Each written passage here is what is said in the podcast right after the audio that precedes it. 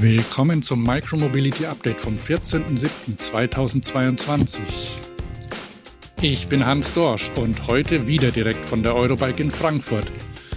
Mit Nachrichten und Eindrücken von mir und aus anderen Quellen. Heute halte ich es kurz. Abends ist nämlich noch eine Party. Deshalb geht's gleich los mit dem ersten Thema. Da gibt's nicht nur eine Weltneuheit, sondern gleich eine neue Fahrzeugkategorie.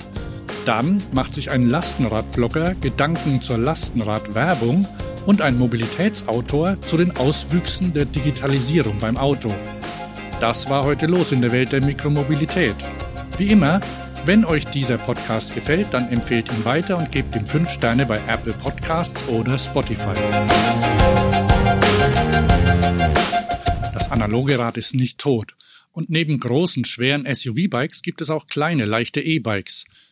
Ein Hersteller aus Italien hat nicht nur ein neues Modell präsentiert, sondern gleich auch eine neue Kategorie eingeführt und damit ein World First kreiert. Das weltweit erste E-Plus-Bike. Fest eingebaut ist bei dem sehr elegant gestalteten Rad der Motor in der Hinterradnabe. Akku und Steuerelektronik lassen sich aber abnehmen.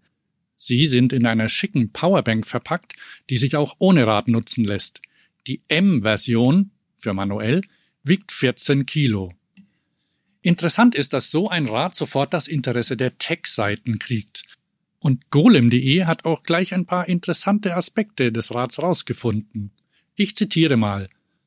Da wäre zunächst die patentierte Narbe, an der sich mit einem Handgriff der Motor entkoppeln lässt, was den sonst üblichen Widerstand komplett eliminieren soll. Der weniger als vier Kilogramm schwere Smart Pack genannte Akku am vorderen Rahmenbereich bietet USB-Anschlüsse, die auch dann noch nützlich sind, wenn die Batterie abgenommen wird. So lassen sich Laptop oder Telefon damit laden.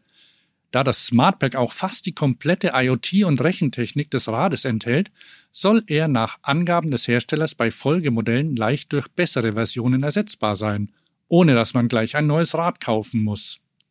Zitat Ende.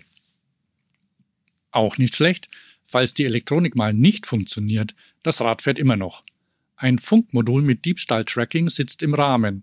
Das heißt, auch ohne Akkupack lässt sich also noch das Fahrrad tracken. Kosten soll es ab Herbst 1990 Euro.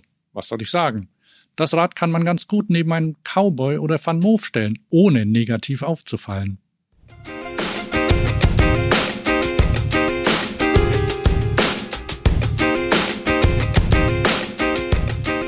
Am anderen Ende der Gewichtsskala, zumindest für KonsumentInnen, steht das Lastenrad.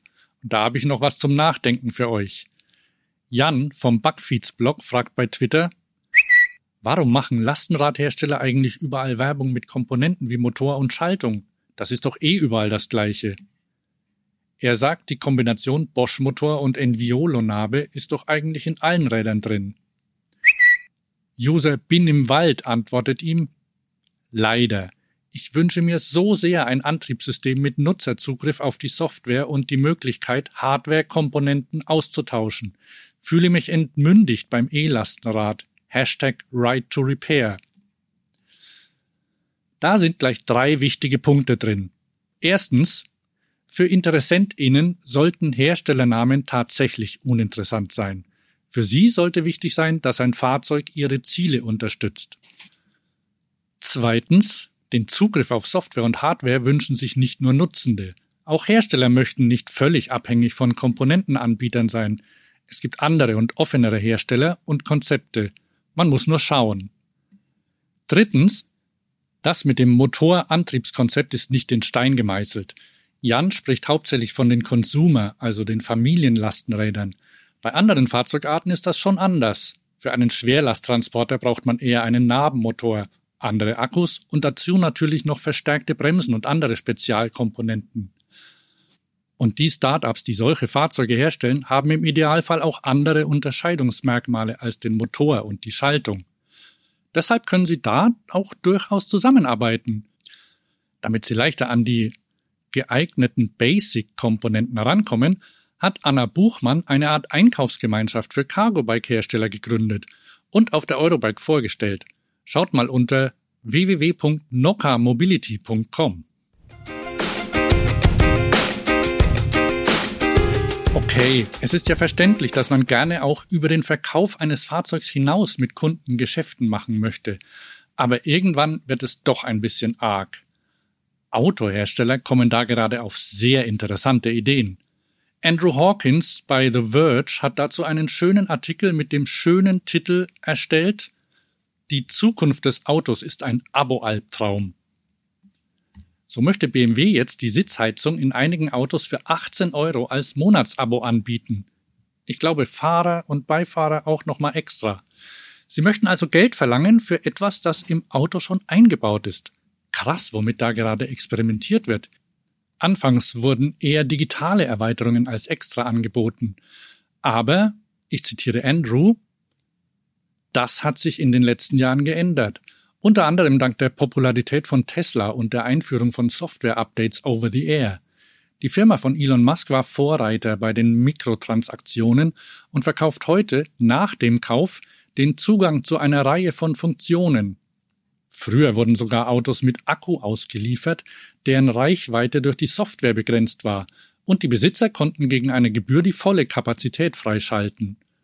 Einige Experten sagen voraus, dass dies die Autohersteller dazu ermutigen könnte, mehr Software-Updates anzubieten, um die Fahrzeuge nach dem Kauf weiterzuentwickeln. Aber die Vorstellung, dass die Autohersteller ihre schlimmsten Impulse im Zaum halten werden, scheint auf den ersten Blick naiv.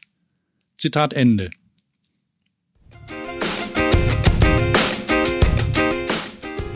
Das war's wieder für heute. Morgen gibt es neue Nachrichten nochmal von der Eurobike.